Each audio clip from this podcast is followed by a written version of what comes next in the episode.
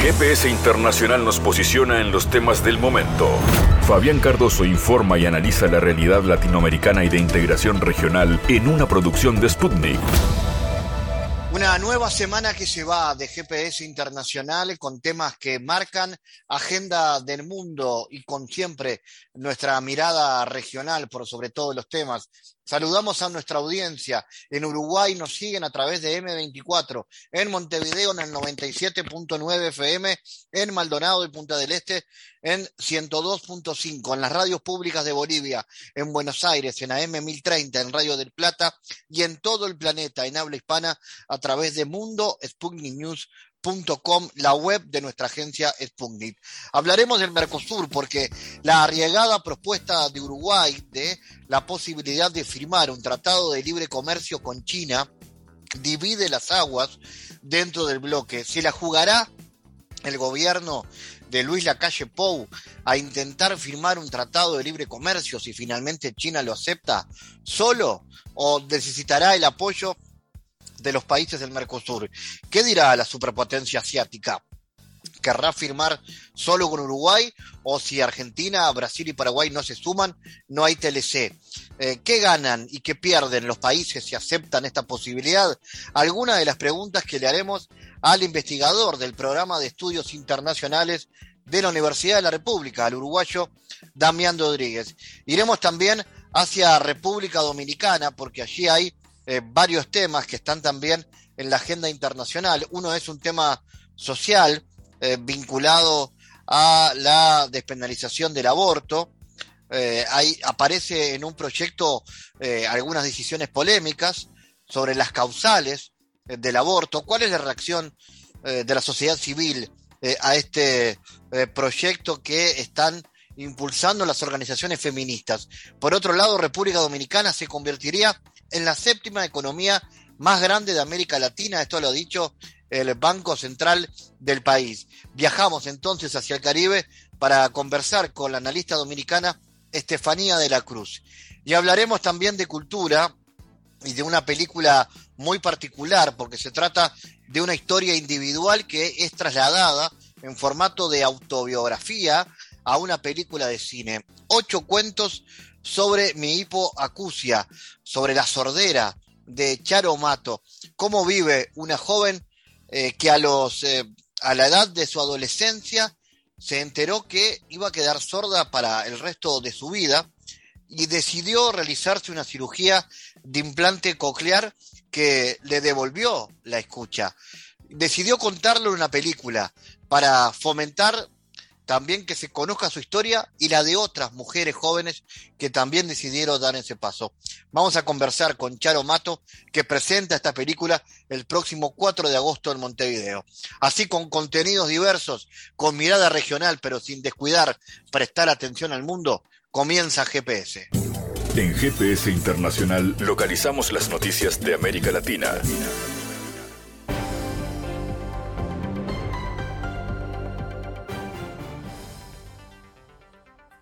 Cerramos una nueva semana con noticias. El director de la Policía Nacional de Colombia, Luis Eduardo Vargas, alertó que las disidencias de la FARC están ofreciendo una recompensa de hasta 2 millones de dólares por atentar contra la vida del presidente de Colombia, Iván Duque.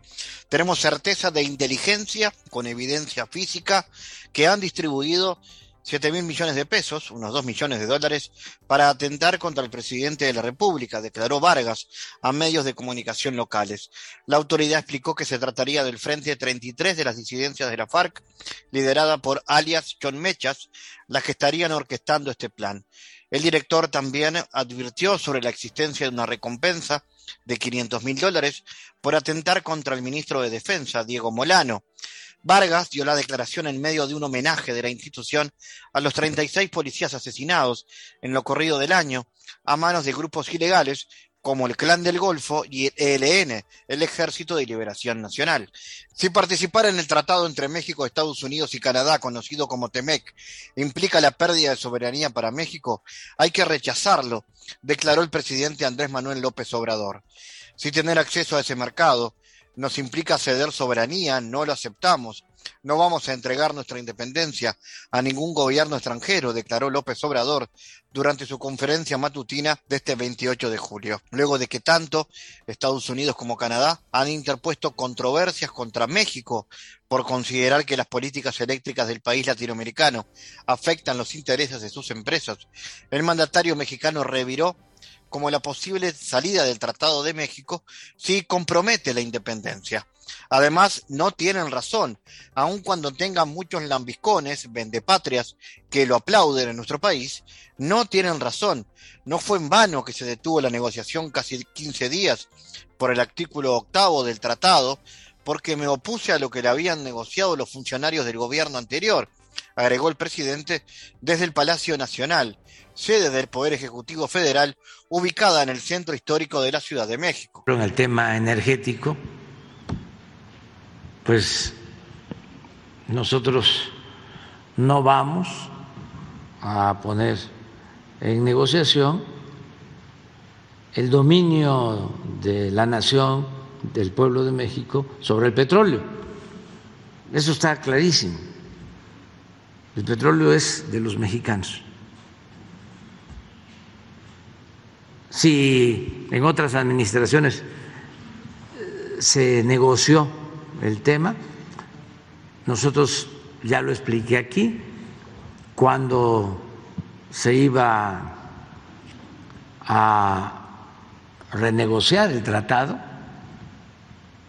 pusimos como condición que no entrara el petróleo. Se quitó el capítulo del petróleo del tratado,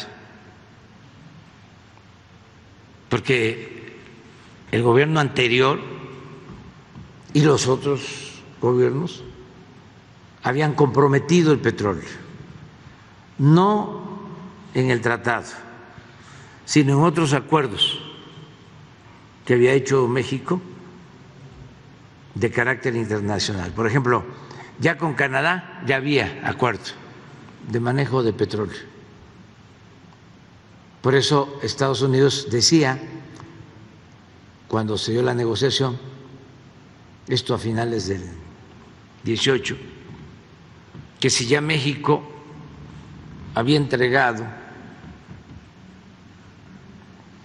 la posibilidad del manejo de la política petrolera con otros países, ¿por qué se excluía a Estados Unidos?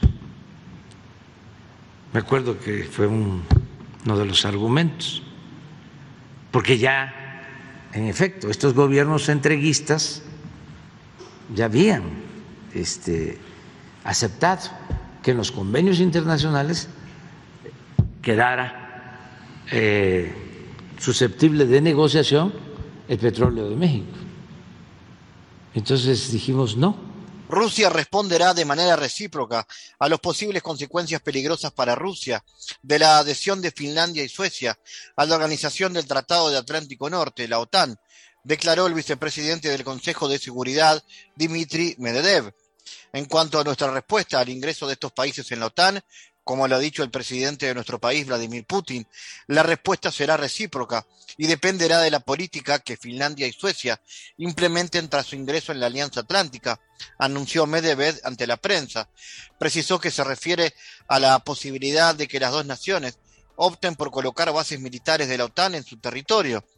Es absolutamente obvio que debido a esta decisión, la famosa doctrina si estamos hablando de Finlandia, así como las relaciones con una Suecia neutral, están sujetos a una revisión. El Ministerio de Defensa de Armenia denunció un ataque por parte de las Fuerzas Armadas azerbaiyanas realizado contra las posiciones del ejército armenio en la frontera.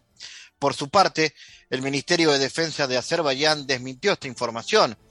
Sobre las 12 del 28 de julio, las unidades de las Fuerzas Armadas azerbaiyanas dispararon con armas de fuego de varios calibres contra las posiciones armenias situadas en la parte este de la frontera entre Armenia y Azerbaiyán, indicó el sitio web de la entidad castrense. Las tropas armenias, señaló, emprendieron acciones de respuesta, con lo que se logró poner fin al fuego. El lado armenio no registró ninguna víctima. Por su parte, el Ministerio de Defensa de Azerbaiyán desmintió la información sobre el ataque. La información difundida en los medios de comunicación armenios de que unidades del ejército azerbaiyano en la frontera estatal abrieron supuestamente fuego contra posiciones del lado contrario es una mentira, denunció el servicio de prensa del ente castrense en un comunicado. Armenia y Azerbaiyán volvieron a enfrentarse el 23 de, de septiembre del 2020 en la región de Nagorno-Karabaj, foco de conflicto desde que decidió separarse en 1988 de la entonces República Socialista Soviética de Azerbaiyán y de población mayoritariamente armenia. Las hostilidades que se prolongaron por seis semanas y causaron miles de muertos cesaron el 10 de noviembre del 2020 en virtud de una declaración adoptada un día antes por los líderes de Armenia, Azerbaiyán y de Rusia. La República Dominicana se convertiría en la séptima economía más grande de América Latina en el 2024. Esto lo ha adelantado el gobernador del Banco Central de este país caribeño, Héctor Valdés Albizu.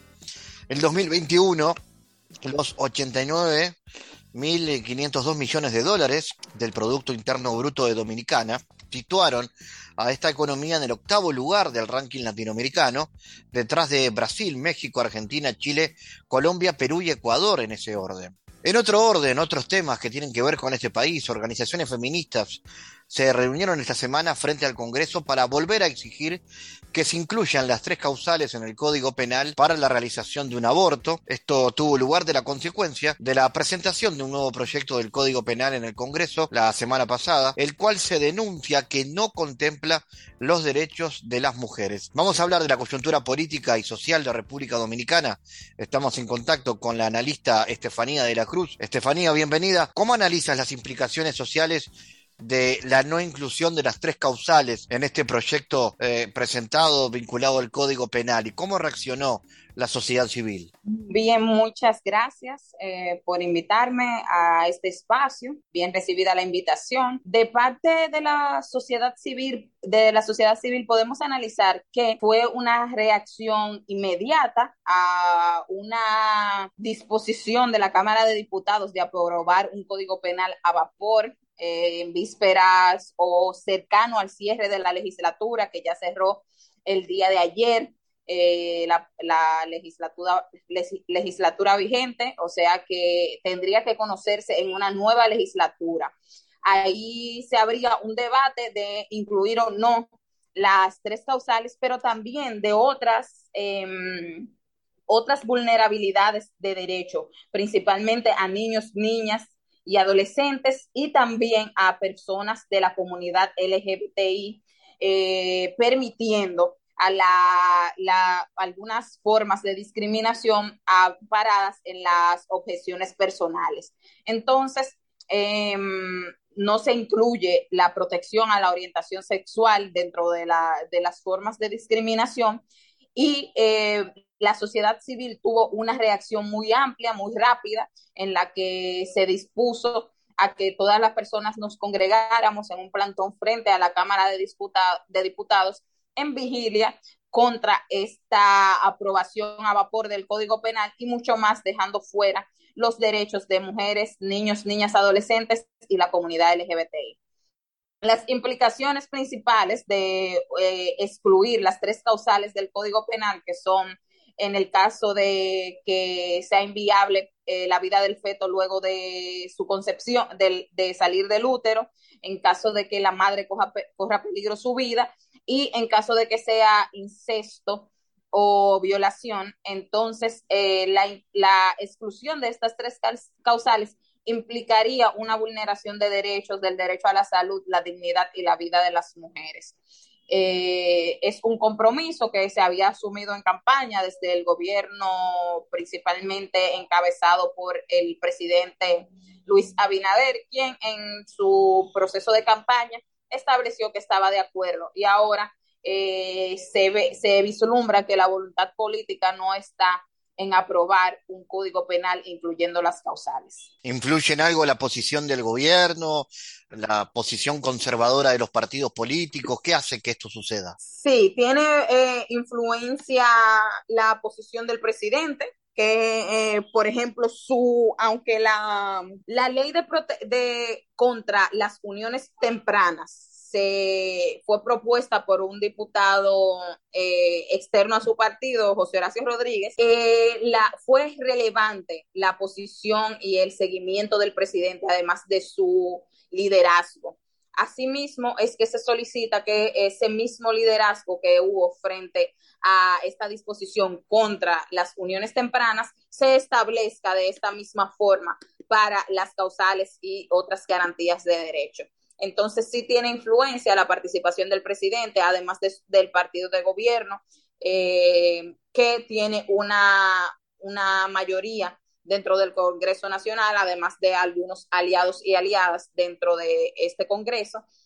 Y tiene alguna influencia, alguna forma, algunas formas que se han establecido principalmente de las élites eh, de la iglesia que han apelado a la desinformación y a la falta de educación sexual para tergiversar lo que implica eh, la aprobación de las tres causales en la República Dominicana. Entonces, ha tenido una influencia en, en, en la visión pública de la población, pero eh, hay una gran aceptación de que se incluyan las tres causales dentro del Código Penal. Ahora lo que faltaría es la voluntad política principalmente del partido de gobierno eh, bajo la tutela del presidente Luis Abinader. Hablemos en términos generales, Estefanía, ¿cómo ves la coyuntura política y económica del país y cuánto ha afectado la crisis global? En términos generales, la economía de la República Dominicana, como bien mencionabas, es una de las más prominentes de la región eh, se visibiliza que vamos a quedar en las primeras posiciones de crecimiento del año 2022. Se, se prevé que alcanzaría un 6.4 eh, para este año y que se mantendría en crecimiento. Esto apelando principalmente a la apertura del turismo, eh, al financiamiento privado y a la inversión privada y a, otras, eh, a otros mecanismos de políticas públicas y de políticas económicas que se han estado desarrollando desde el Banco Central y el Ministerio de Economía y Planificación y también del gobierno en su conjunto. Esto no bien se ve reflejado en la, en la generación de ingresos en las capas más bajas. Allí eh, una gran desigualdad en cómo perciben los recursos las clases más altas como las clases más bajas y eh, hay diversas, bueno, en un momento nos vimos en, en el país en, una, en un debate entre si se apelaba a nuevos impuestos o se mantenía y solo se avanzaba en la en, la, en el cobro de impuestos a las personas que los evaden y también aumentar los impuestos a las personas con más recursos. Y por eso se dejó, se dejó a un lado la, el aumento de los impuestos. Actualmente también se había anunciado un aumento progresivo en las tarifas de la energía eléctrica y este fue eh, hace varios días, esta misma semana, fue dejado en, para luego, vamos a decir, por el presidente de la República, apelando también a los reclamos de la población que ese crecimiento económico que se visibiliza en la región no es socializado a las capas más bajas eh, de la población. Por lo tanto, estamos en una situación económica, podríamos llamar de desigualdad notoria. Así es, es una, una situación de desigualdad y vulnerabilidad y que lo siente la población más vulnerable, las poblaciones más pobres y la clase media que también carga con una gran tasa de estos impuestos, préstamos y la, y la inflación. Estefanía, ¿cómo analizas la gestión del gobierno en materia de política exterior? ¿Cuáles son los mayores desafíos al respecto? Bien, en materia de política exterior, la, el gobierno dominicano se ha mantenido, eh, se ha enfocado en mantener una una buena relación con países de Latinoamérica. Eh, se ha destacado en esa relación con Estados Unidos eh, y manteniendo esos vínculos comerciales, fortaleciendo esos vínculos, esos vínculos comerciales.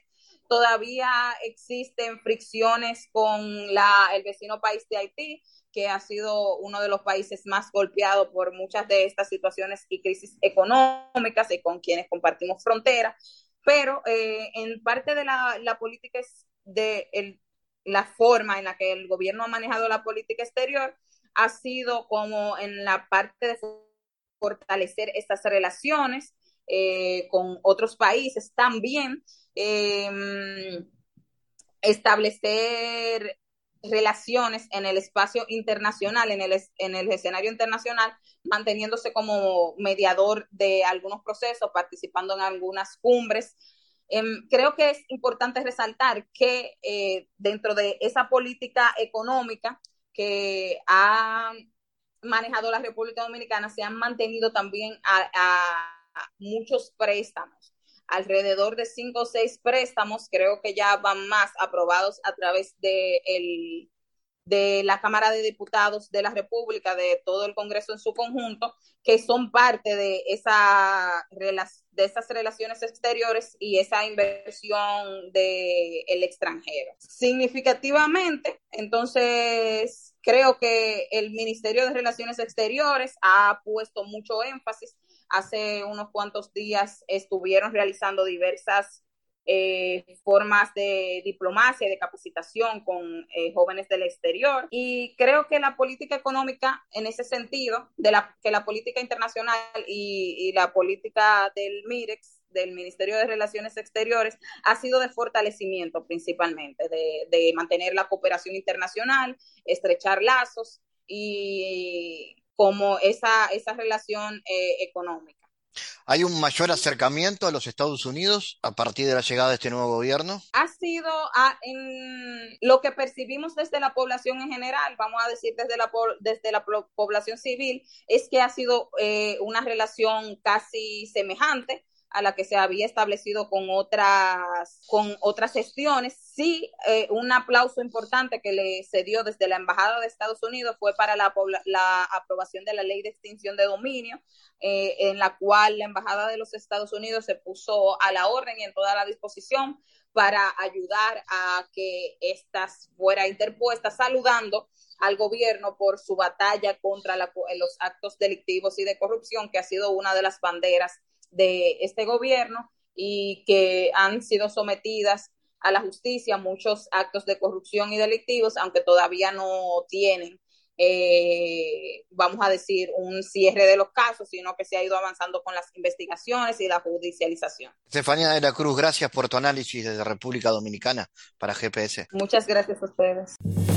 Analizamos los temas en GPS Internacional.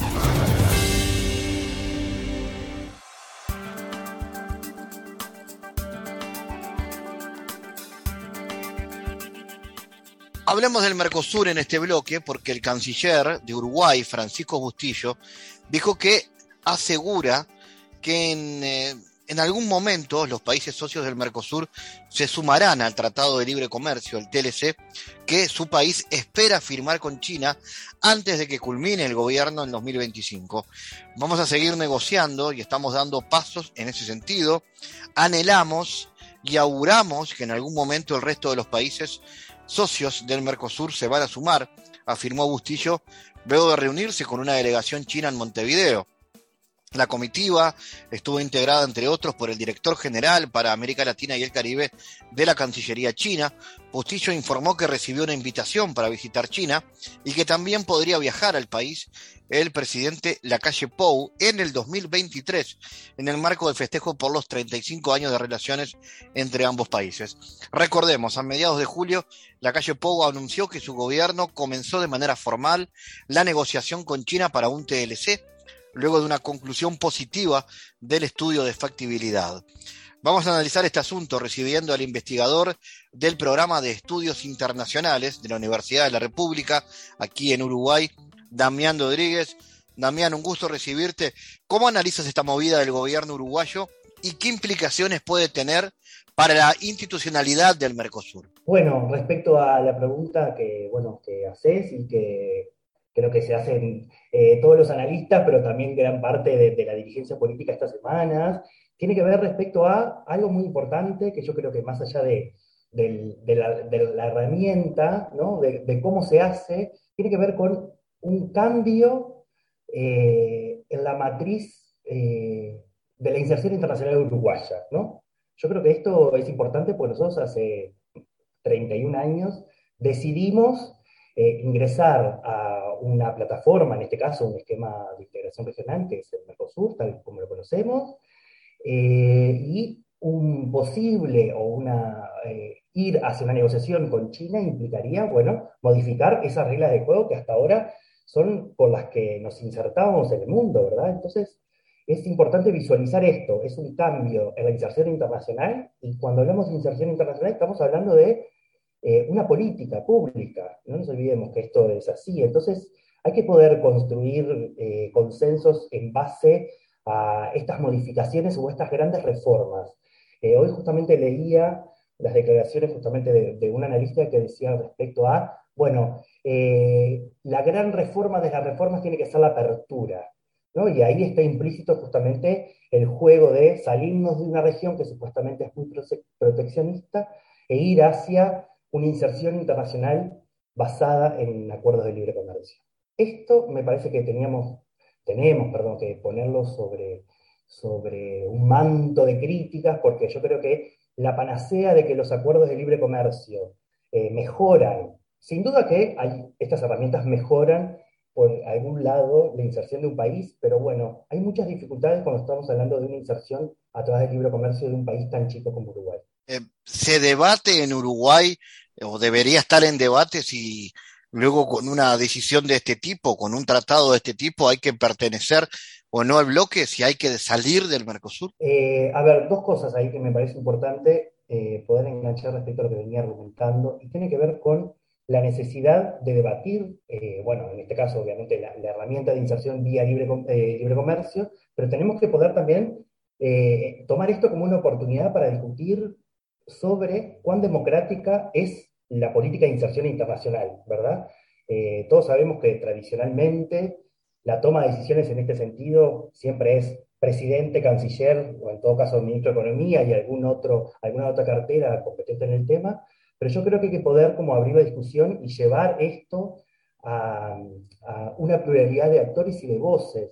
Digo esto porque hay muchas cosas que están en juego, ¿no? Y yo creo que Uruguay tiene una tradición, además de discutir la política, y creo que es importante poder esto, enfocar en ese lado.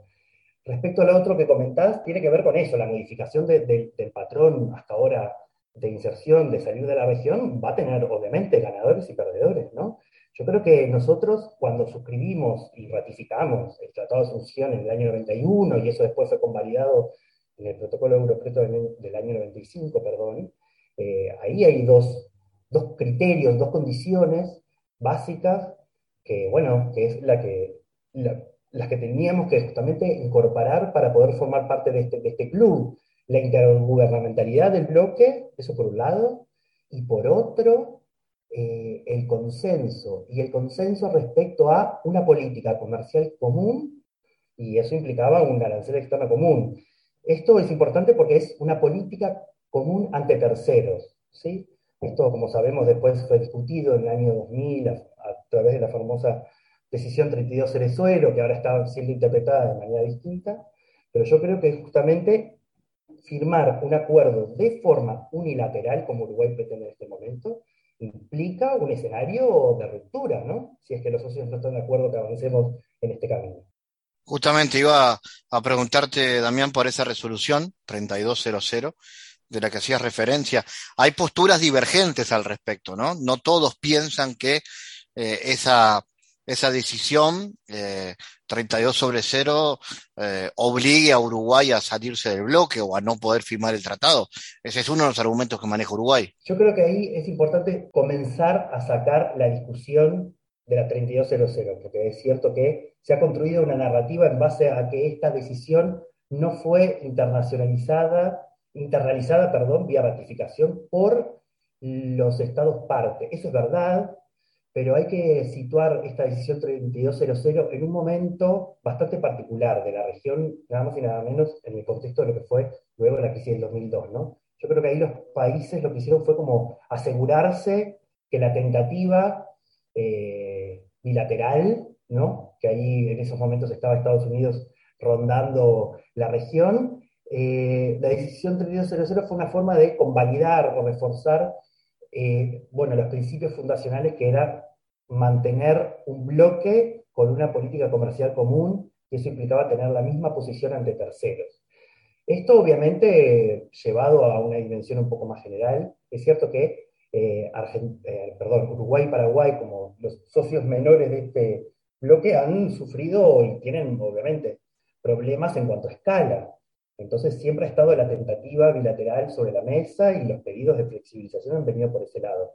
Pero creo que hay que poder como eh, dejar la discusión sobre esa decisión que obedece a un contexto histórico particular y saber que lo que está ratificado e internalizado es el Tratado de Asunción y el Protocolo de Europreto. ¿no? ¿Uruguay corre el riesgo de quedar aislado en el bloque con esta negociación? ¿Qué perspectiva le encontrás a esto también? Bueno, yo creo que tenemos que moderar las expectativas. Y cuando digo moderar las expectativas es, se acordó o se llegó a un acuerdo de prefactibilidad, en este caso con China. Ahora los equipos negociadores deberán sentarse a la mesa y definir términos de referencia para poder establecer las negociaciones y después empezarán a producir los intercambios, ¿no? los intercambios de, ofertas, como se le llaman. Vamos a ver eso cuánto lleva. Eso va a estar influenciado por cambios regionales, internacionales, y ver en ese sentido qué es lo que tiene Uruguay para ofrecer y China.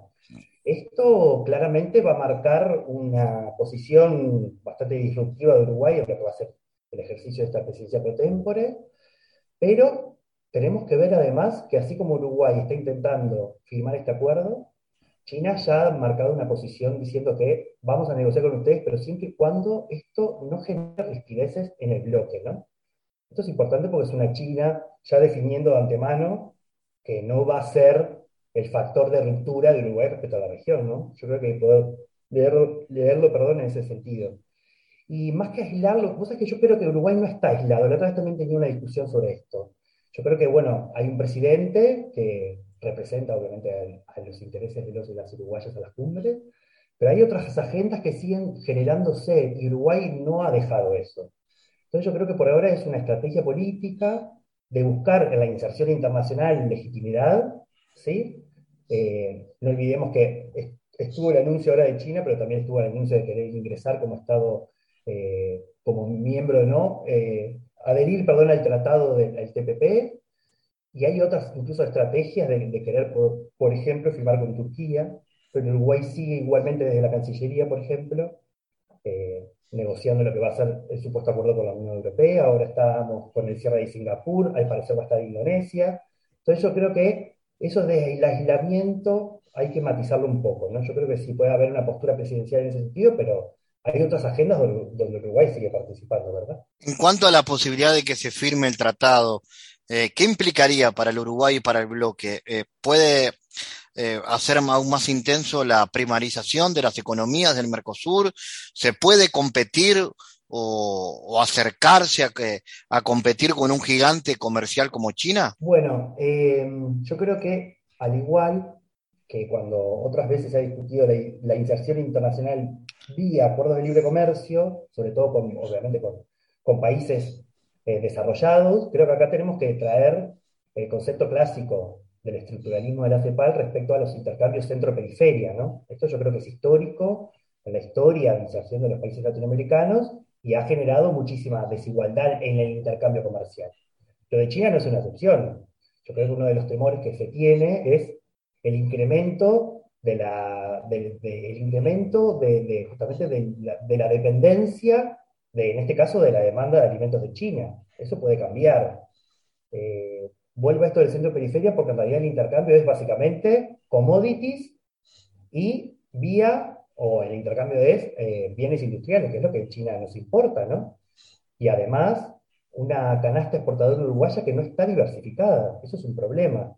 Eh, los productos que le vendemos a China son los productos, ¿no? Como carne, soja, celulosa, y en realidad Uruguay no ha logrado diversificar el modelo. Entonces eso es un, problema porque genera una dependencia no solo de un bien, es decir, se concentra la exportación en pequeños bienes, pero además el destino, en este caso China, ¿no? Damián, gracias por tu análisis para GPS Internacional. Bueno, Fabián, espero nada, que haya servido y seguimos eh, intercambiando, ¿sí?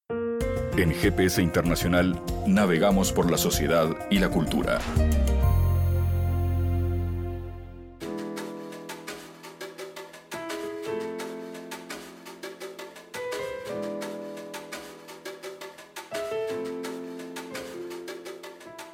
Ocho cuentos sobre mi hipoacusia.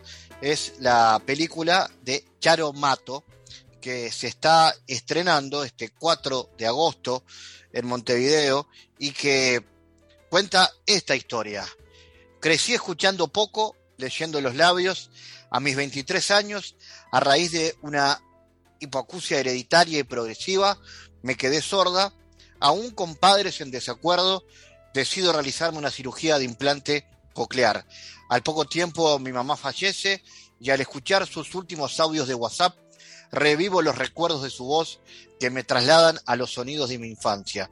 Es a partir de este momento que tomo conciencia de todo lo que había perdido junto al sonido y comienzo a cuestionarme esta pregunta que es la pregunta disparadora, seguramente de este diálogo. ¿Cómo escucha a quien no escucha? Vamos a recibir a Charo Mato aquí en contacto con nosotros. Charo, ¿qué te lleva a contar esta historia que es tu historia en clave de cine en esta película? Hola Fabián, ¿qué tal? Gracias por la invitación, ¿cómo estás?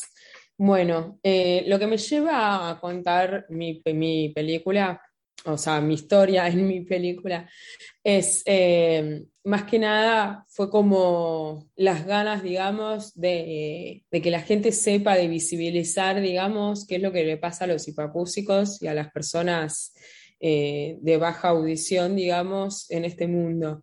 Eh, yo crecí como persona hipoacústica, nací oyente, crecí como persona hipoacústica y hoy soy totalmente sorda, no escucho nada. Entonces pasé por diferentes estadios incluyeron muchísimas emociones, que tuve diferentes tipos de dispositivos, usé audífonos, hoy tengo un implante coclear. Y bueno, cuando me quedé sorda y decidí realizarme el implante, mi mundo cambió un montón. Eh, mm, me abrí, digamos, a la comunicación de otra forma que nunca me había abierto. Y, decidí contarlo porque me pareció que en mi caso, por lo menos, eh, mis padres tenían mucho miedo a la cirugía que giraba en torno al implante coclear y eso fue lo que los detuvo a, implantarme, digamos, de más chica. Y, bueno, finalmente yo tomé la decisión de grande cuando pierdo toda la audición y estaba terminando la carrera de cine y fue esto un poco el disparador, digamos, como ayudar a otras personas que a lo mejor el día de mañana están en la misma situación, en la misma disyuntiva, y, buscaban. Yo busqué, como, como era estudiante de cine en ese momento, buscaba todo el tiempo una película que, que me ayudara a visibilizar y a empatizar, digamos, eh, con mis padres acerca de lo que me pasaba. Y como fue tan, tan provechoso, digamos, el resultado, y, y empecé a estar tan bien desde muchos aspectos, el laboral, el personal, el social. Eh, dije, bueno, acá hay una historia. Aparte la relataba muchísimas veces mi historia a gente conocida y, en un momento dije, la gente le interesa mucho esto porque sabe muy poco acerca de, de cómo viven las personas hipacúsicas y cómo sienten y cómo perciben el sonido y el mundo. ¿Cuánto cambió tu vida a partir de esta decisión que tomaste? ¿Cómo fue ese cambio? Bueno, como te decía, eh, principalmente como el cambio más grande hoy en día en perspectiva es que ya no, ya no pienso eh, en escuchar. Antes cuando, disculpa, antes cuando, cuando usaba los audífonos eh, hacía un esfuerzo, digamos, o sea, me apoyaba también muchísimo en la lectura labial y hacía un esfuerzo, digamos, por escuchar, por, por estar conectada, por comunicarme, por participar de una conversación de muchas personas. Y, hoy en día lo hago desde naturalmente, como si toda la vida hubiera escuchado, es raro. Eh, como, o sea, como si fuera una persona oyente, pero a la vez soy una persona sorda, porque me saco el dispositivo y no escucho nada. Entonces esta dualidad, digamos, para mí es algo muy valioso. Y creo que eso está un poco representado en la película y espero que, el espectador lo, lo, pueda percibir y lo pueda, lo pueda entender. Justo eso, te iba a preguntar cómo trasladar esa realidad y ese proceso que vos viviste en clave cinematográfica. Obviamente tus, tus estudios, tus conocimientos en el área te permitieron hacerlo, pero además el hecho de hacerlo autobiográfico, ¿no? ¿Cómo fue trasladar tu vida al lenguaje de cine? Bueno, fue toda una búsqueda eh, larga, como todas las películas cinematográficas, hasta que se terminan, son, son todo un proceso, ¿no? O sea, y, y fui, lo primero que hice fue buscar todo el material de archivo que tenía, que yo tenía muchísimo material de archivo familiar eh, de cuando yo era chica, y lo primero que hice fue recuperar el archivo familiar y después con eso empezar a pensar con qué recursos iba a terminar de, de relatar la historia. Y bueno, me serví de recursos propiamente documentales como las entrevistas, pero también eh, hay, hay, ciertas ficcionalizaciones de recuerdos y vivencias, digamos, eh, de, mi, de mi pasado, de mi infancia y de mi juventud, que lo representan a su vez otras chicas hipacúsicas que también cuentan su historia. O sea que hay un cruce de historias donde no solamente está la tuya, sino también de gente que te rodea. Sí, de mi familia y, de, y también de, de, de otras chicas hipacúsicas. Sí, es una película auténticamente coral.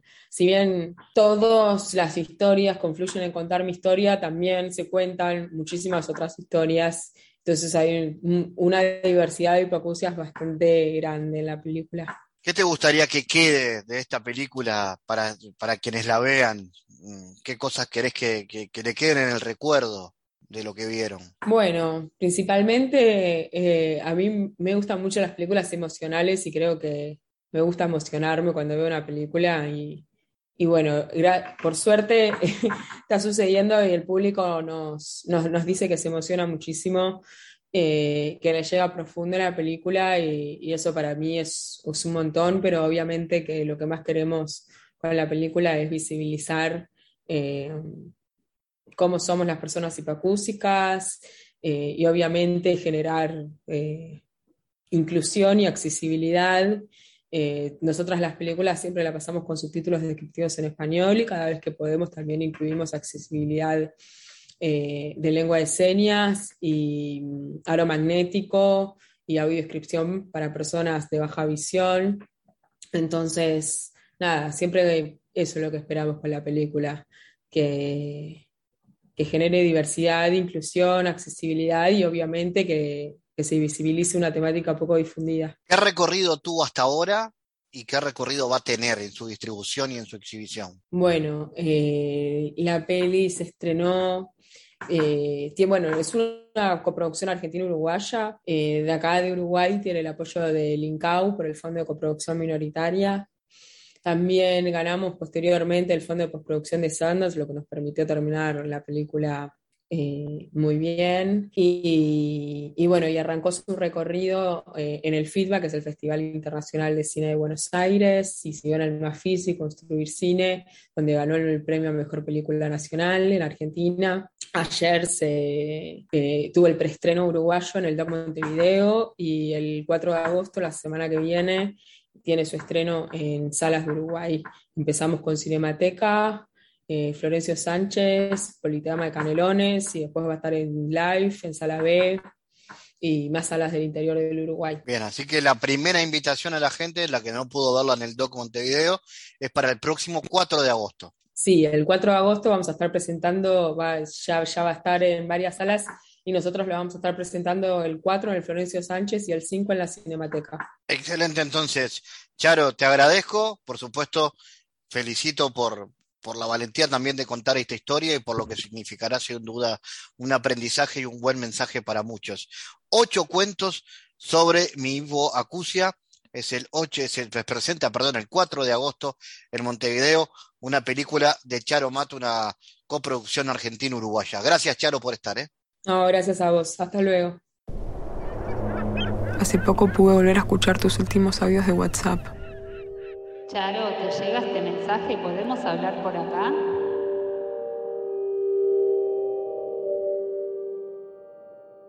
Bueno, pa, eh, arrancar.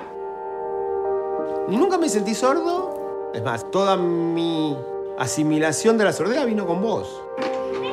Chari, mira papá. Charito, mira papá. Chari. ¿Y por qué no querían con mamá que me opere? ¿Qué miedos tenían? Todos.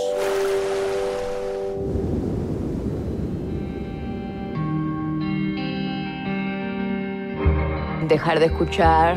Fue confuso para mí, tenía mucho enojo, mucha ira.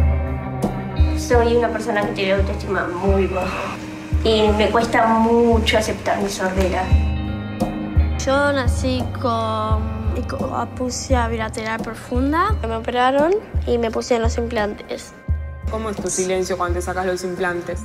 Tranquilo y más cuando duermo, porque puedo soñar en los sueños más profundos. La hipoacusia me hacía diferente y nadie quería notarlo.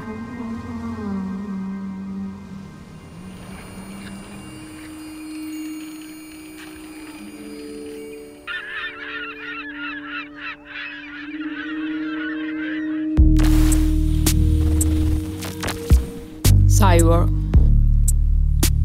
Cyborg es, ¿no? La pronunciación.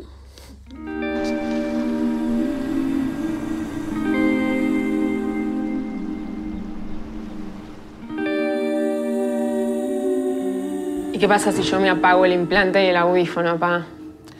Desapareces.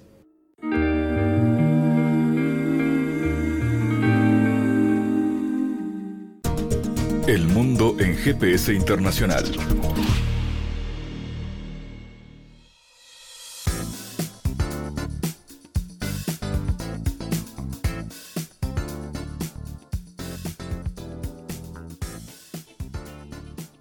En diálogos geopolíticos analizamos diversos asuntos que atañen a la política mundial, desde el abordaje de los ámbitos multilaterales de articulación política a nivel global hasta las cualidades y los propósitos de las configuraciones regionales, tanto en América Latina así como en otras regiones. Nuestro objetivo es poner foco a una gran diversidad de temas que atañen a la geopolítica en el mundo contemporáneo. Para eso vamos a recibir a Santiago Caetano, aquí en GPS. Bienvenido, Santiago. Gracias, Fabián.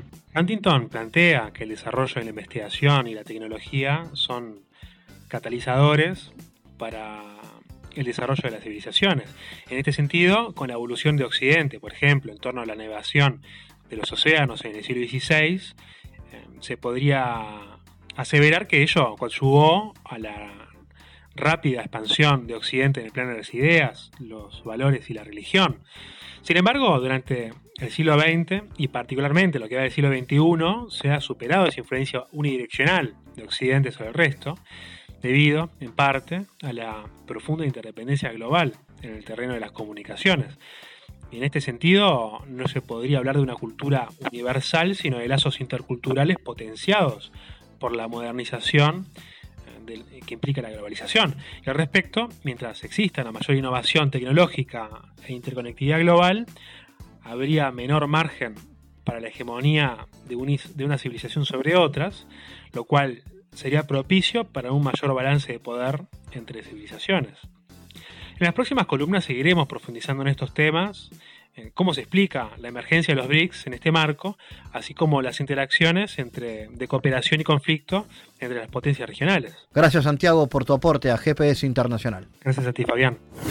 Fabián Cardoso en GPS Internacional junto a los protagonistas analizó la realidad. Una producción de Sputnik.